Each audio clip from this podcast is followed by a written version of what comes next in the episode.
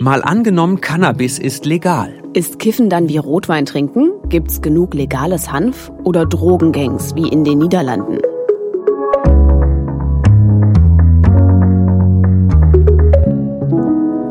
Moin, ich bin Justus Kliss. Und ich heiße Vera Wolfskämpf. Und wir beide arbeiten hier im ARD Hauptstadtstudio in Berlin. Und im Tagesschau-Podcast schauen wir uns ja immer eine politische Idee für die Zukunft an und spielen die durch. Heute geht es darum, was passiert, wenn Cannabis legal wird. Ein Szenario, das wir uns vor zwei Jahren ja schon mal angeschaut haben. Aber jetzt gibt's eine neue Regierung, die es tatsächlich wahrmachen will. Wenn Cannabis legal ist, dann könnte sich die Tagesschau in der Zukunft vielleicht so anhören. Deutschland ist zum beliebtesten Reiseziel in Europa geworden für alle, die Cannabis kaufen wollen. Wie der Tourismusverband erklärt, profitieren vor allem die großen Städte mit ihren vielen Verkaufsstellen. Die Polizeibehörden warnen davor, dass Deutschland zu einem Drogen-Hotspot und der Schwarzmarkt für Cannabis größer wird. Sie befürchten auch, dass bei harten Drogen die illegale Produktion und der Verkauf zunehmen. Bevor wir gucken, ob es in Zukunft so kommt, Vera, lass uns noch mal kurz in unsere alte Folge reinhören. Vielleicht erinnerst du dich noch daran. Wenn man mal auf eine zukünftige Regierung schaut, ohne die Union, da könnte es dann schon passieren, dass eben kleine Mengen an Cannabis für den Eigenbedarf erlaubt sind. Allerdings wäre es immer unter staatlicher Kontrolle und eben nur für Volljährige. Da war ja jemand sehr weitsichtig. und jetzt könnte es tatsächlich bald soweit sein, denn SPD, Grüne und FDP regieren jetzt. Ja, und die haben sich in ihrem Koalitionsvertrag ja das Ziel gesetzt, dass Cannabis legalisiert werden soll. Deshalb wollen wir uns heute noch mal ein paar Dinge ganz konkret angucken, was das für Deutschland bedeutet, sozusagen als Teil zwei unseres Cannabis Podcasts.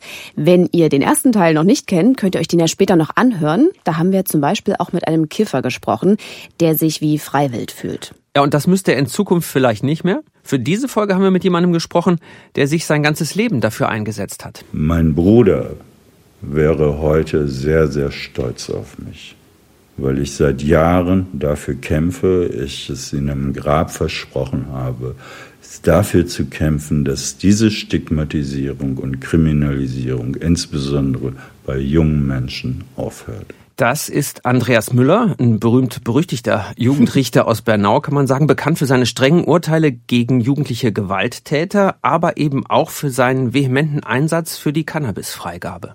Und was hat das mit seinem Bruder zu tun, den er erwähnt hat? Ja, der ältere Bruder von Andreas Müller hat als Jugendlicher schon gekifft und musste deshalb später auch ins Gefängnis. Andreas Müller ist überzeugt, soweit wäre es nicht gekommen, wenn Cannabis legal gewesen wäre. Denn in unserem Szenario wird das ja eine ganz normale Sache sein. Die Leute können frei umgehen. Sie können genauso sagen, ich habe gestern einen Joint geraucht, wie man heute sagen kann, ich habe gestern eine Flasche Rotwein getrunken. Sie haben keine Angst mehr vor Verfolgung. Mhm. Für vier Millionen Menschen, die ja in Deutschland hin und wieder kiffen, wäre das natürlich eine Erleichterung. Also es wird ja dann niemand mehr wegen eines Joints angezeigt oder gar verurteilt.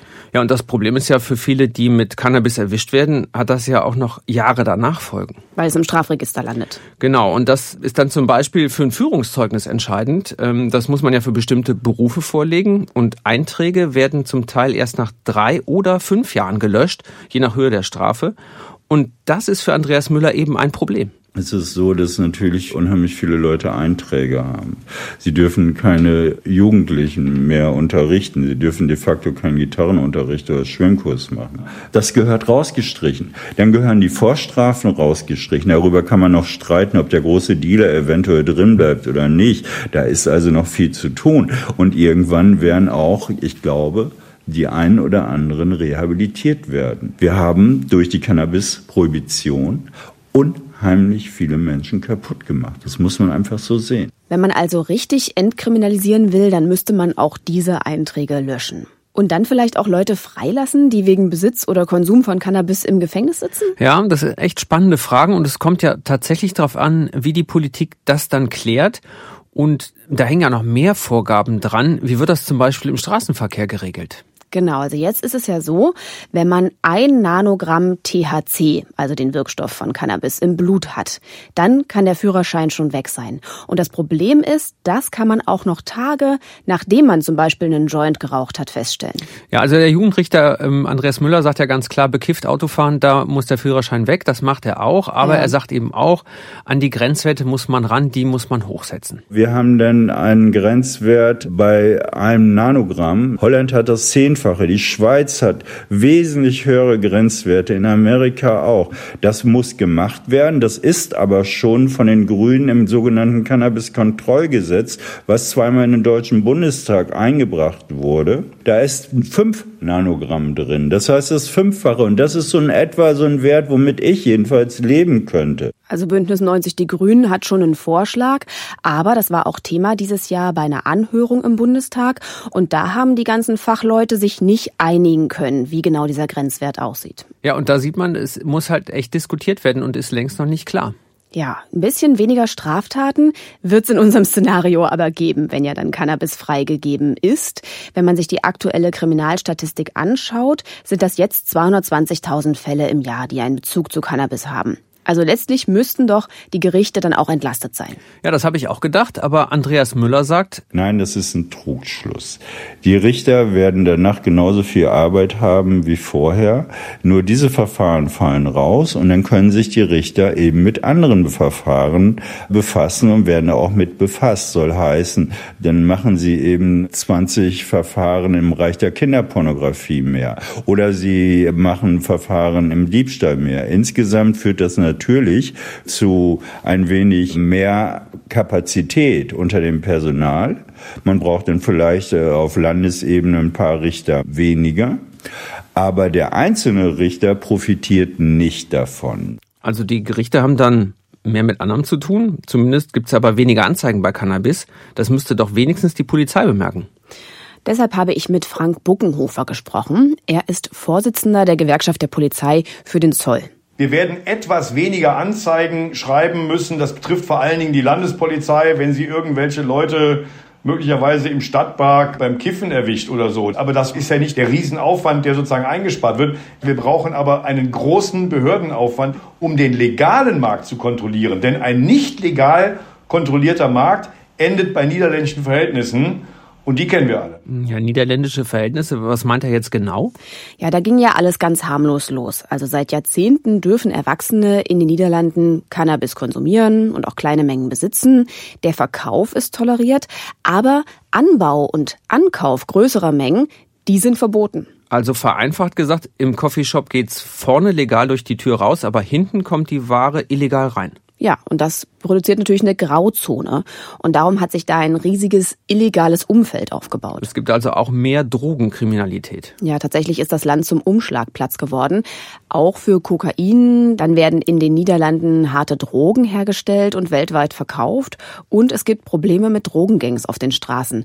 Sogar 25 bis 30 Auftragsmorde im Jahr werden dem Drogenmilieu zugerechnet. Puh. Ähm, ist das in unserem Szenario auch für Deutschland eine Gefahr? Es kommt einfach darauf an, wie man es regelt und wie man es kontrolliert. Und das ist eben das Problem in den Niederlanden. Ganz lange wurde auch nichts gegen den Schmuggel und die Drogenbanden unternommen. Das könnte man ja anders machen. Und deshalb wollte ich von Frank Buckenhofer wissen, wie. Also wir als Gewerkschaft der Polizei sind ja gegen die Legalisierung von Cannabis. Aber wenn die neue Bundesregierung sich dazu entschließt, geht das nur, wenn ein legaler Markt ganz engmaschig überwacht wird. Und das kostet enorm viel Aufwand. Wir müssen nämlich dann die legalen Produkte, die über die Ladentheke gehen sollen, von der Herstellung respektive der Einfuhr, bis sie schlussendlich an den Endverbraucher verkauft werden, überwachen. Wir kennen das aus dem Verbrauchssteuerrecht. Ich sage mal Stichwort Tabak, Alkohol, Mineralöle. Das sind alles Produkte, die werden von der Herstellung bis zum Verkauf überwacht. Und ähnlich müsste das dann natürlich auch mit Cannabisprodukten sein.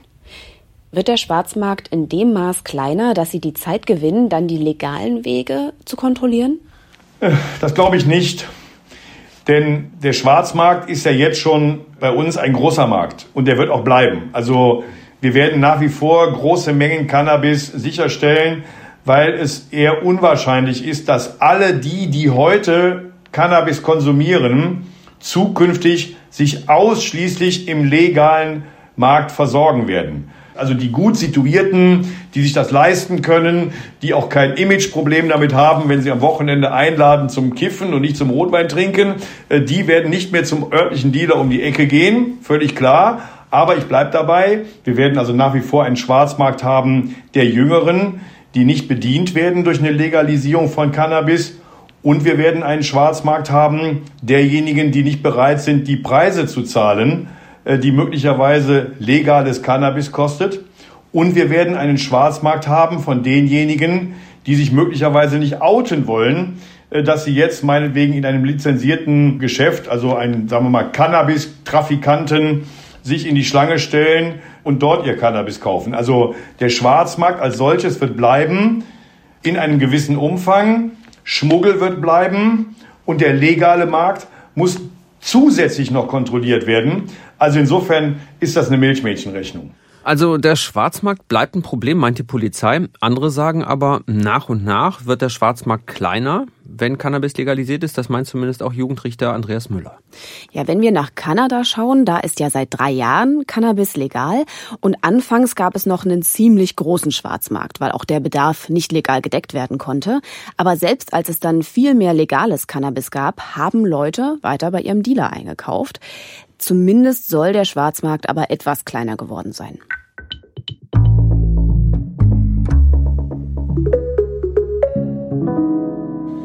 Also den Schwarzmarkt klein halten, das hängt auch vom Angebot ab. Ja, es muss genug Cannabis legal zu kaufen geben, das eine gute Qualität hat und natürlich auch nicht teurer ist als beim Dealer. Wo du den Preis ansprichst, ich habe mal geguckt, was ein Gramm Cannabis auf dem Schwarzmarkt kostet. Das sind so derzeit um die 10 Euro. Hm. Und die legalen Produzenten, die aktuell zum Beispiel Hanf an Apotheken liefern, die geben es für 5 Euro pro Gramm ab. Also die Hälfte. Also rein von der Herstellung her könnten die locker mithalten, ja. aber es ist natürlich eine Frage, welche Aufschläge und Steuern dazukommen.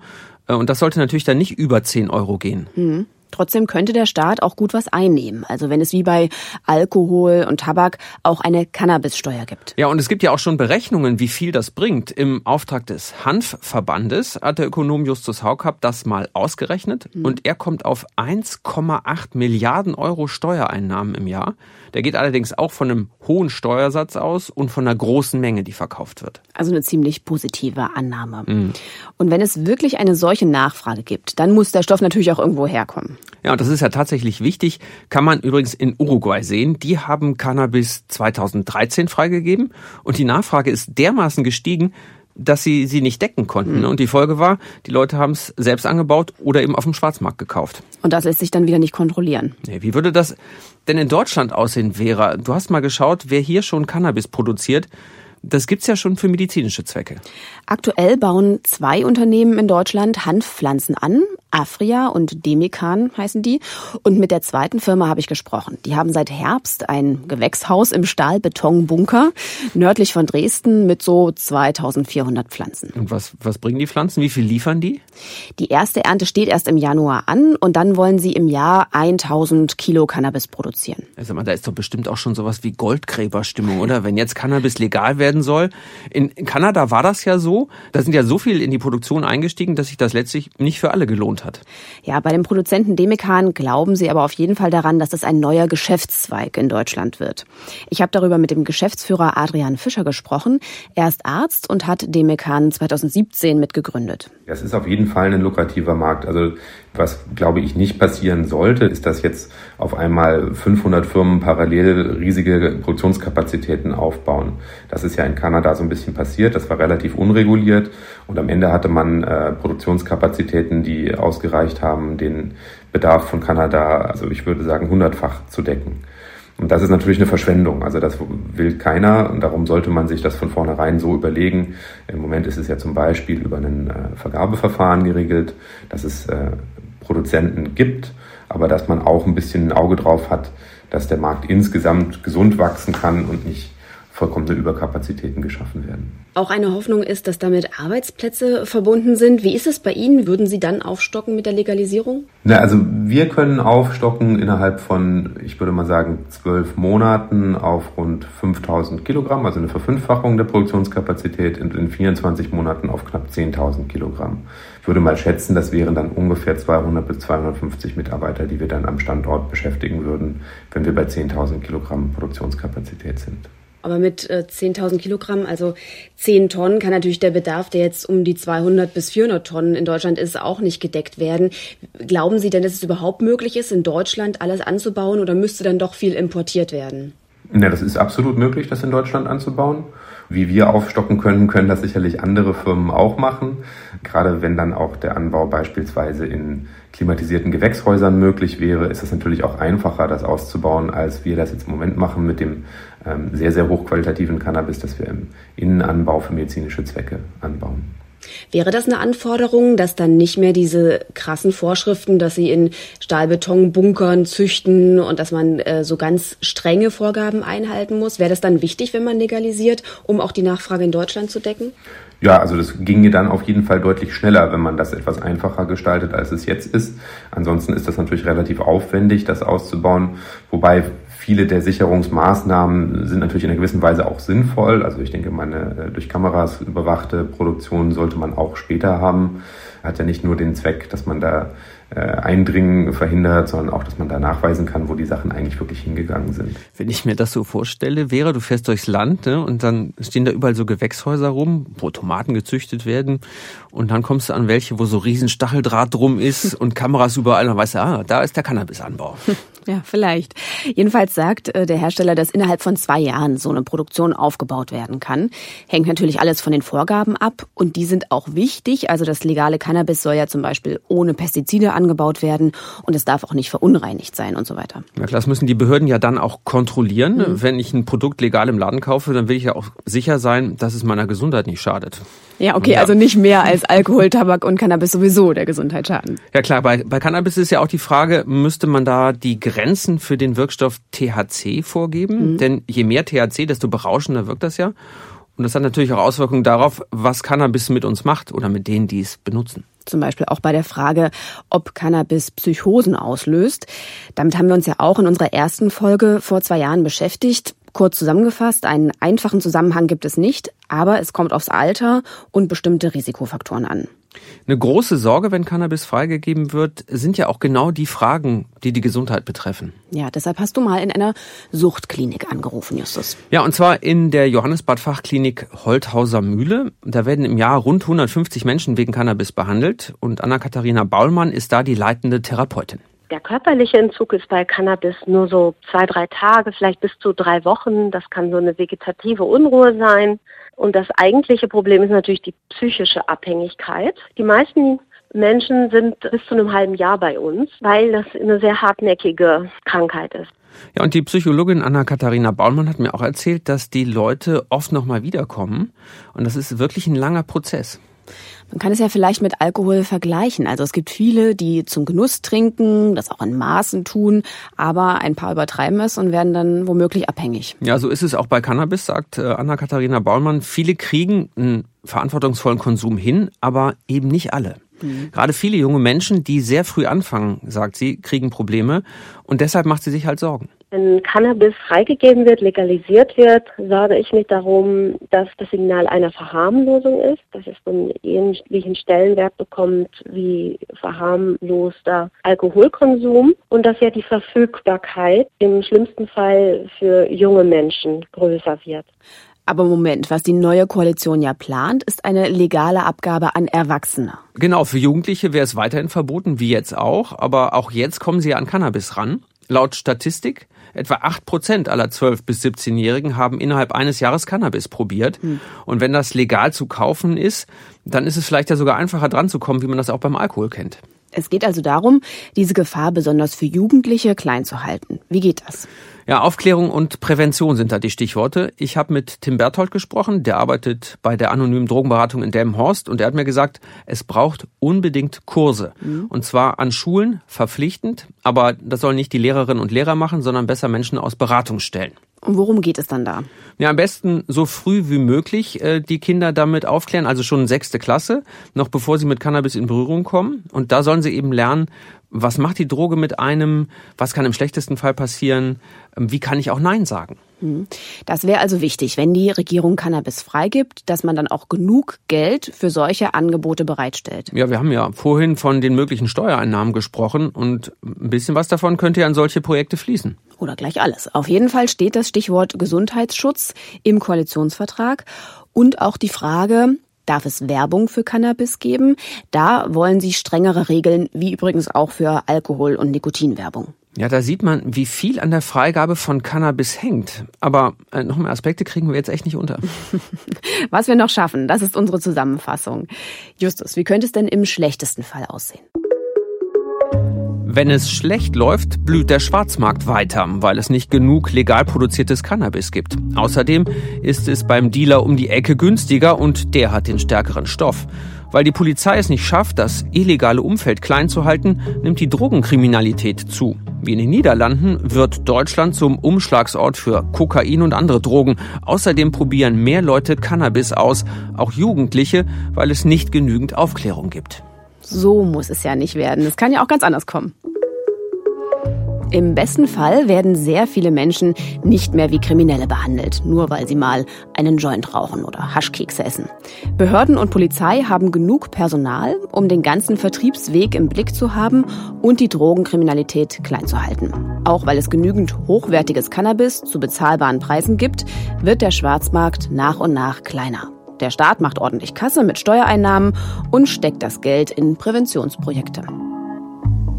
Wäre eigentlich bei allem, worüber wir jetzt gesprochen haben, fällt mir auf, einfach nur Cannabis freigeben, damit ist es echt nicht getan. Ne? Es muss ganz schön viel geregelt werden, ob bei der Produktion, beim Verkauf oder eben auch bei der gesundheitlichen Aufklärung und dem Drumherum. Ja, deswegen wird das vielleicht auch nicht gleich ganz schnell im nächsten Jahr umgesetzt.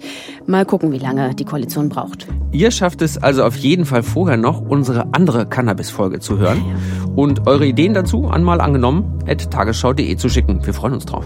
Ja, und nächste Woche haben wir dann ein kleines Weihnachtsgeschenk für euch, eine Bonusfolge. Und regulär geht's in zwei Wochen weiter mit mal angenommen, wir verstehen alle Sprachen. Das wäre schön. Schön, dass ihr dabei wart. Und zugehört habt. Macht's gut. Tschüss.